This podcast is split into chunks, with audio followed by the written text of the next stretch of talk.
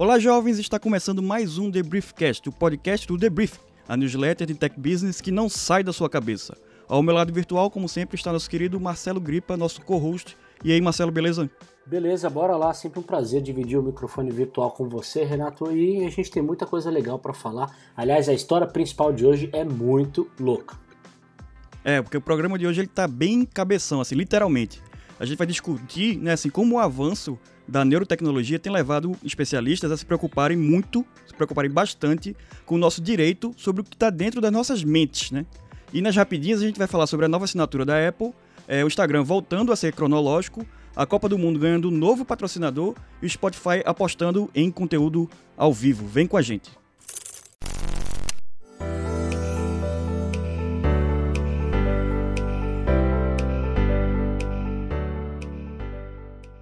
A neurotecnologia tem um grande potencial para melhorar a saúde e o bem-estar da sociedade. No entanto, assim como muitas outras tecnologias emergentes, ela enfrenta desafios éticos, legais e sociais.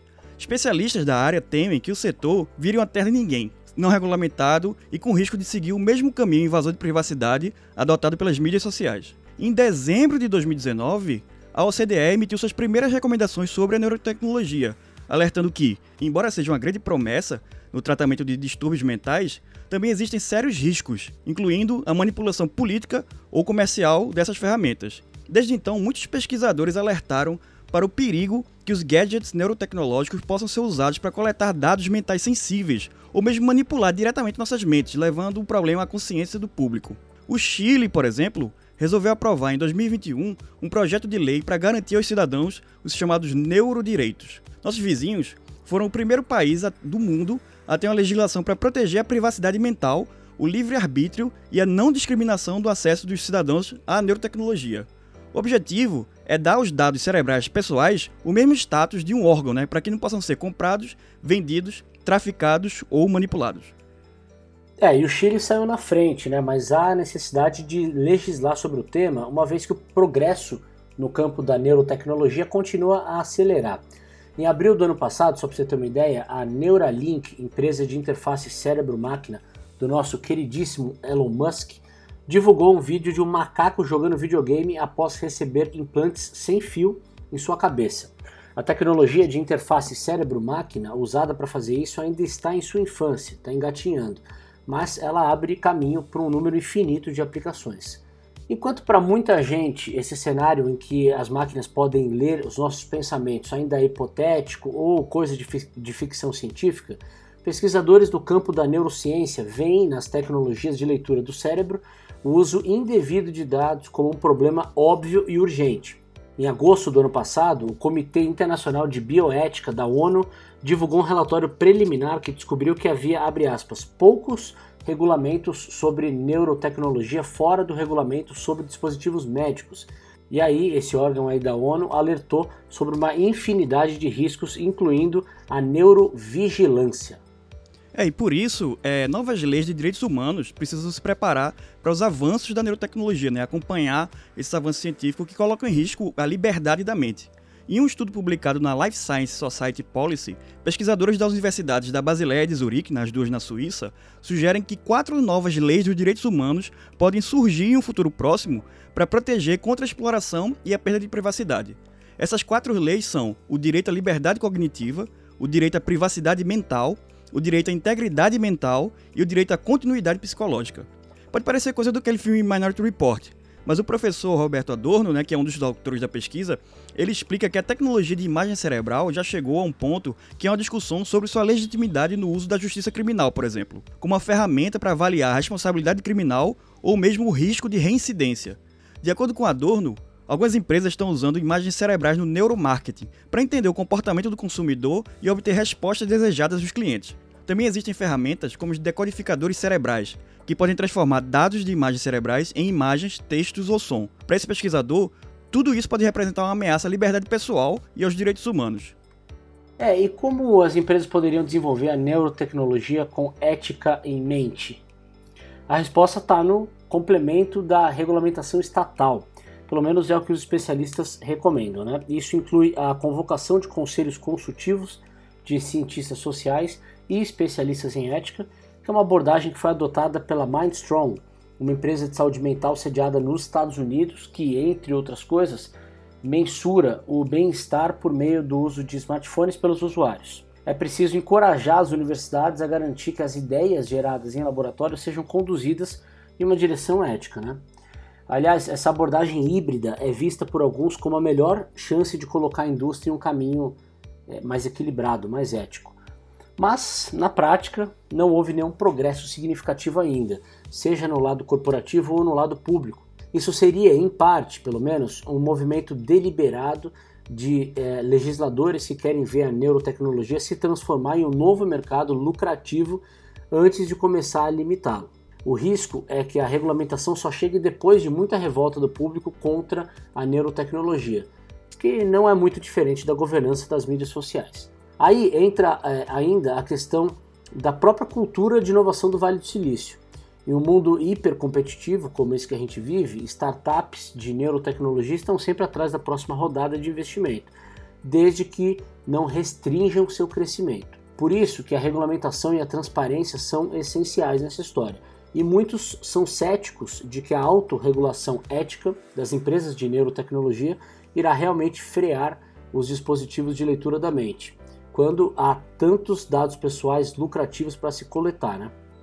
É, por enquanto, os cenários mais distópicos da tecnologia de leitura de mente ainda são um pouco distantes né, assim, tecnologicamente.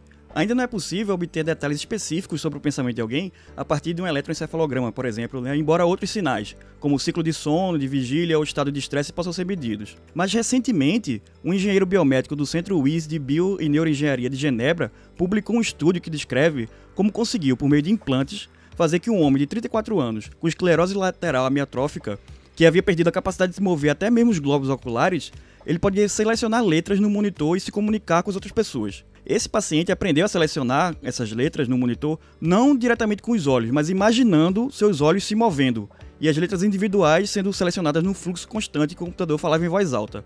E aí, letra por letra, um a cada minuto mais ou menos, ele conseguiu formular palavras e frases. Interessante, hein? Bom, no setor privado, a Apple, que tem se concentrado mais na saúde cardiovascular, já indicou que pode estar explorando outras áreas emergentes em tecnologia de saúde, incluindo a neurotecnologia associada ao gerenciamento da dor, incluindo também a interface cérebro-computador.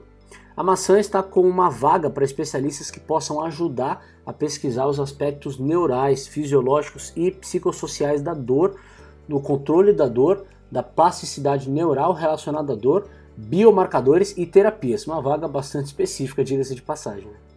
Pois é, e bastante suspeita, né? Mas pelo menos atualmente, eh, esses dispositivos que são explicitamente para uso médico, eles pelo menos vão se deparar com um emaranhado de regulamentações médicas que já existem, né? E pelo menos conseguem colocar alguns freios na coleta de dados para uso comercial. Mas isso aí é por enquanto, né? A gente não sabe quando chegar no mercado mesmo, é, se esses dispositivos de menção, de, de, mensuração da mente vão ter algum, alguma regulamentação, algum freio nessa coleta de dados.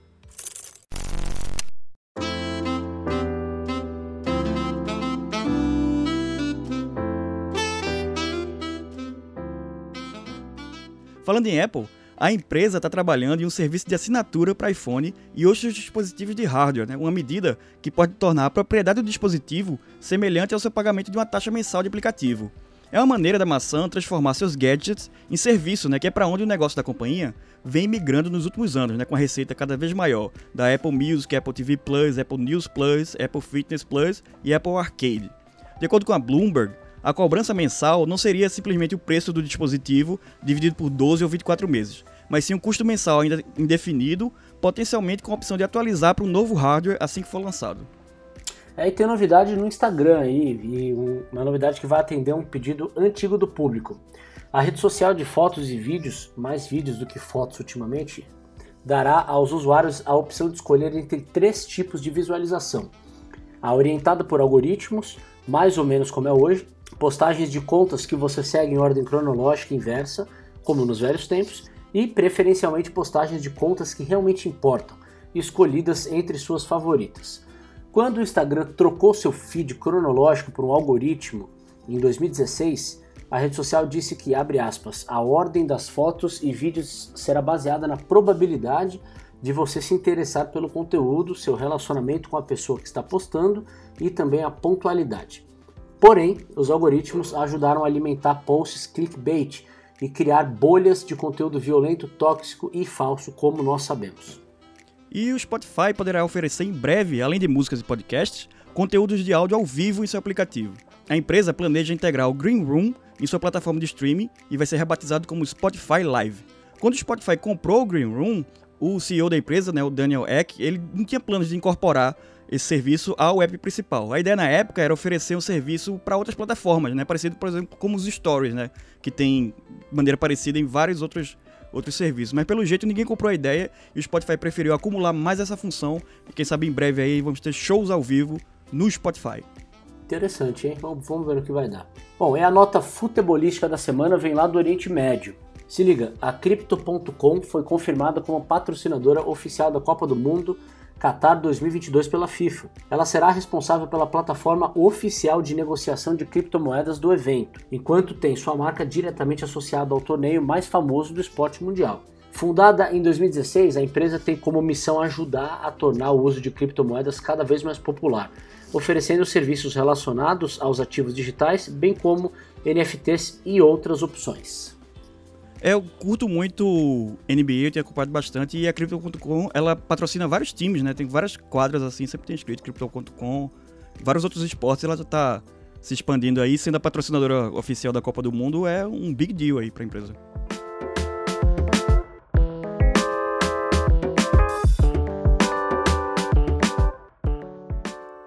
Entrando nas recomendações, né, minha recomendação de hoje é um canal no YouTube, né? Se você curte cultura pop, cinema, quadrinhos, séries e até novelas, mas tudo isso analisado através de intertextualidade e muito humor, não deixe de conferir e de se inscrever no canal Hora Tiago, do meu amigo Tiago Guimarães.